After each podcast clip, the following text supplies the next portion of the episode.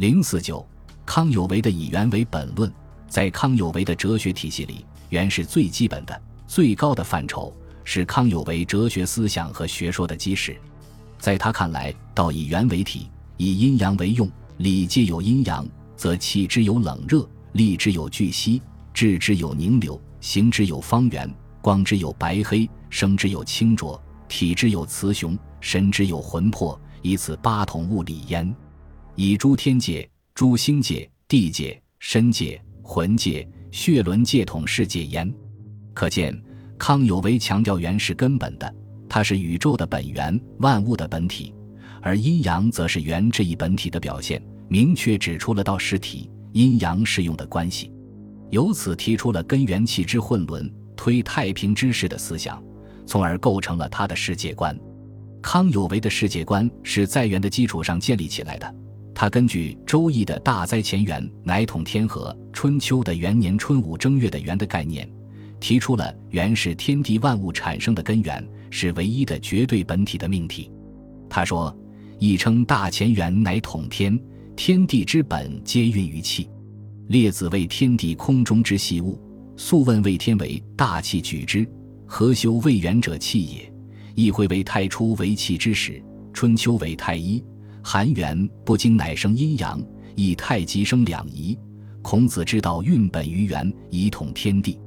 康有为继承发展了汉代今文经学家董仲舒和何修关于《周易》和《春秋》中原的思想，把元与气联系起来，指出元者气之始也，无形以始，有形以生，造起天地万物之始。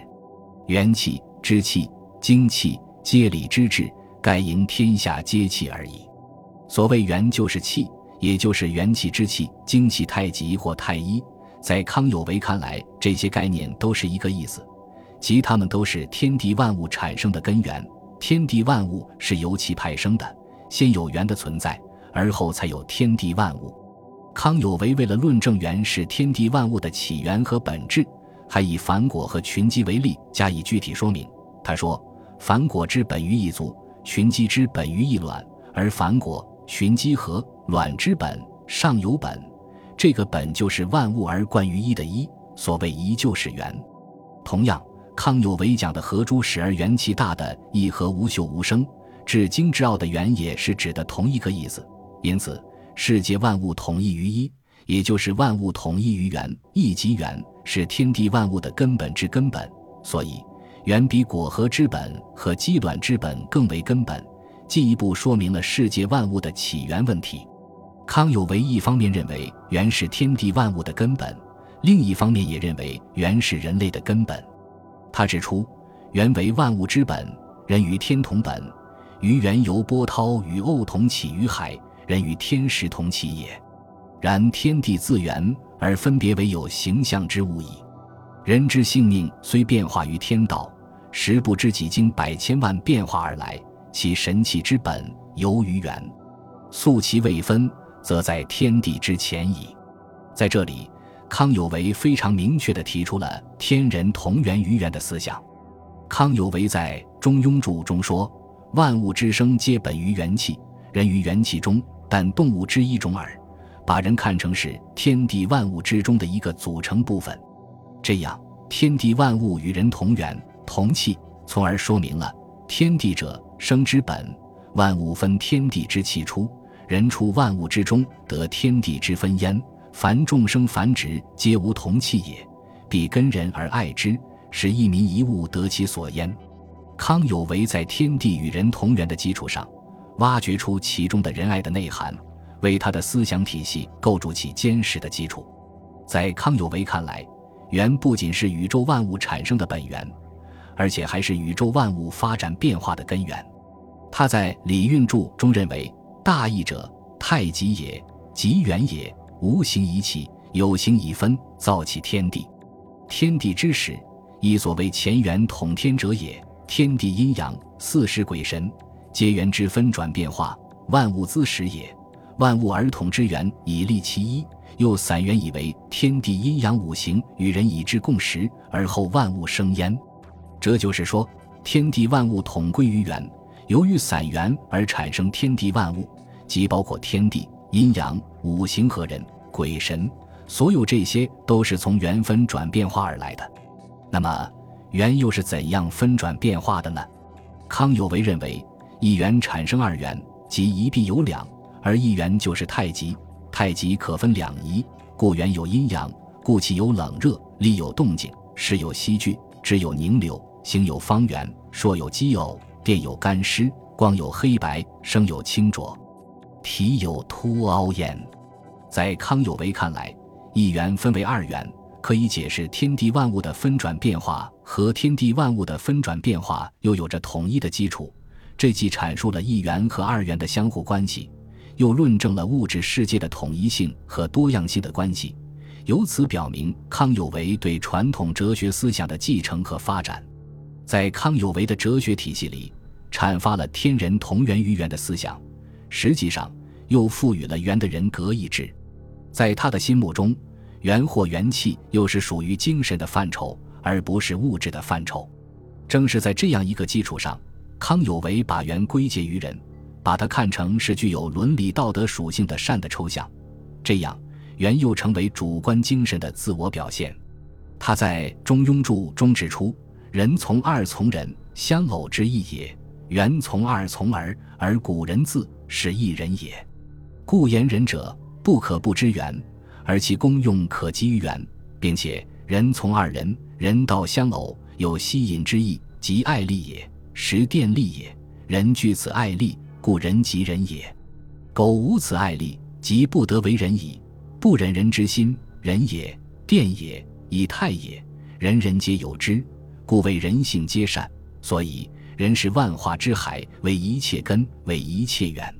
人道之仁爱。人道之文明，人道之进化，至于太平大同，皆从此出。这就是说，人作为万事万物的根和源，使其以源为本变化成了以人为本。对于这一转换变化，康有为在《中庸注》中解释说：“仁者，在天为生生之理，在人为博爱之德，故天就是人。天赋于万物，计划而生之，又养而成之。”人取人于天而人也，这就是说，人的人是取自于天，天人之间依靠人来沟通。人一旦得到天的人，就可以达到物我一体、天人合一的最高境界。这种境界就是物即己，而己即物；天即人，而人即天。凡我知之所及，即我人之所及，即我性道之所及。其之无界，其人无界，其性亦无界。盖人与智皆无性之德。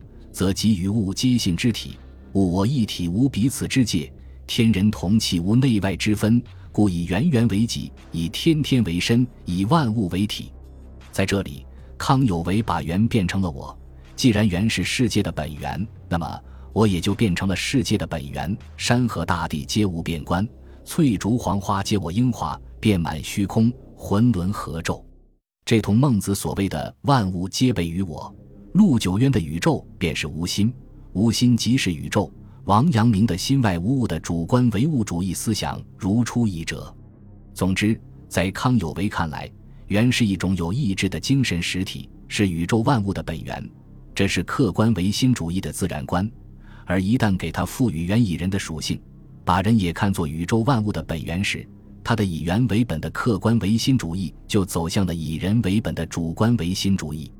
康有为这种前元统天和以人为本的唯心论，给谭嗣同的人学以深刻影响。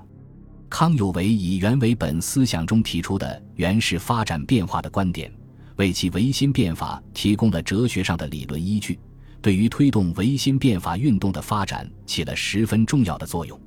康有为在讲以元为本之时，反复强调物质的变化发展，宣扬便是自然界的规律。他不止一次的引用《易经》中的话来论述天下万物的变化性，强调便是天下万物共有的特性。但是，康有为所讲的便与传统哲学思想里所说的“变气不变道”的观点完全不同。他认为万物不仅变气，而且也变道。如他说：“盖变者，天道也。天不能有昼而无夜，有寒而无暑。天以善变而能久，人自同幼而壮老。”形体、颜色、气貌无一不变，无可不变。从这种变的观点出发，康有为看到了新生事物战胜腐朽事物的必然性，指出：夫新则壮，旧则老；新则鲜，旧则腐；新则活，旧则板；新则通，旧则治。物之理也。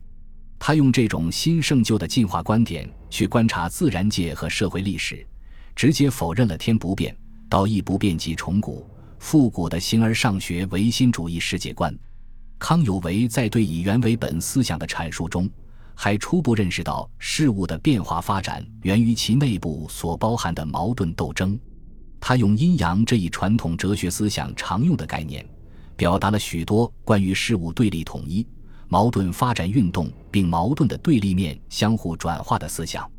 他说：“若就一物而言，一必有两，知物必有两，故以阴阳扩天下之物理。”未有能出其外者，而生物之始，一形一姿，阴阳并施而着。这里面显然包含着丰富的辩证法因素。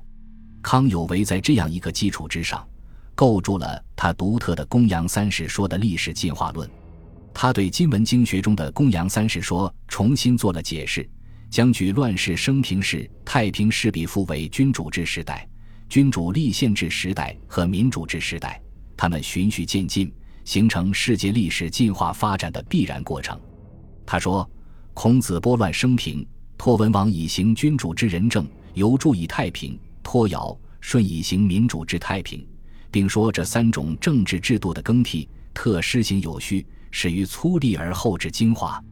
由此论证了社会政治制度的进化发展是历史发展的必然趋势。从理论上支持。”阐发了用资产阶级君主立宪取代封建君主专制的合理性和历史必然性，为资产阶级维新变法运动提供了理论武器。